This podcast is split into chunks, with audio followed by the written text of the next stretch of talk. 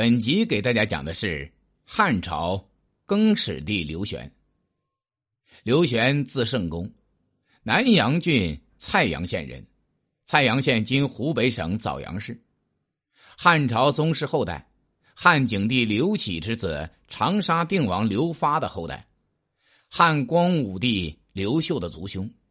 早年参加平陵兵，投奔陈穆等人，担任安吉院。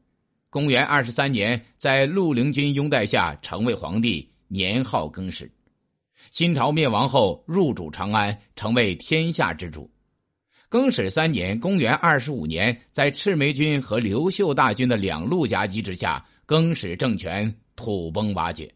刘玄被迫向赤眉军出降，最终被赤眉军所杀，葬于霸陵。第一章，登基为帝，灭新定都。刘玄是刘秀的族兄，王莽篡汉后，刘氏皇族地位一落千丈，被郡县官吏欺压。蔡阳国府亭侯长喝醉酒后骂刘玄的父亲刘子章，刘子章一怒之下杀了亭长。十多年后，亭长的儿子杀了刘玄的弟弟刘谦，为父报仇。刘玄就开始结交宾客，打算为弟弟报仇。后因宾客犯法，刘玄避开官府抓捕。从冲陵逃到了平林，平林今湖北随县东北。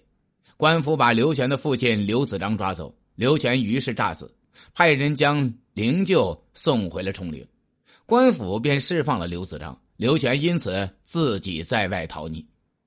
王莽末年，南方发生饥荒，百姓成群涌入野泽之中，新市人王匡、王凤为他们评理争讼，被推举为大帅。拥有数百人，于是诸多亡命之徒也投奔他们，共同攻打黎乡郡，藏于鹿林山中。数月间发展到七八千人。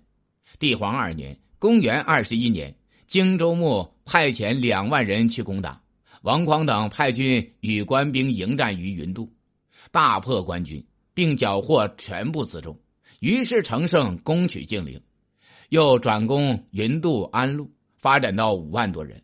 帝皇三年，发生大兵役，死者几乎过半，于是各部分散隐去。平陵人陈默又聚众一千余人，号为平林兵，以为响应。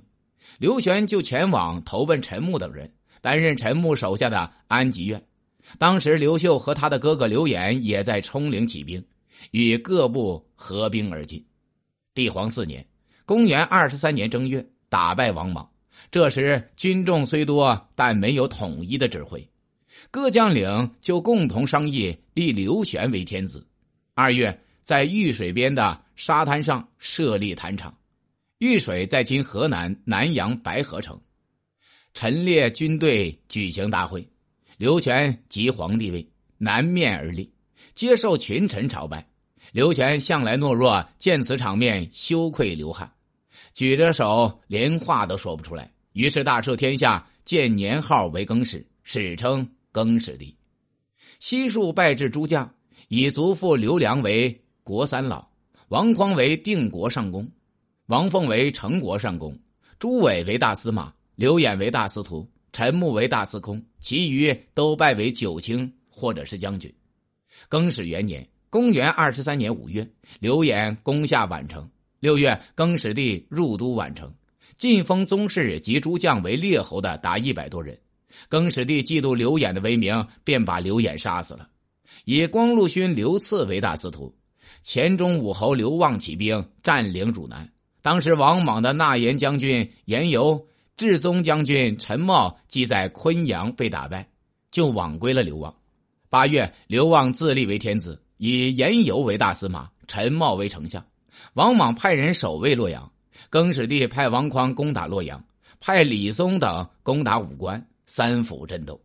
当时海内豪杰纷纷起来响应，都杀死了牧首，自称将军，用更始的年号，以等待更始帝的诏令。一个月之间，起义部队遍布全国。这时，长安城中有人起兵攻打未央宫。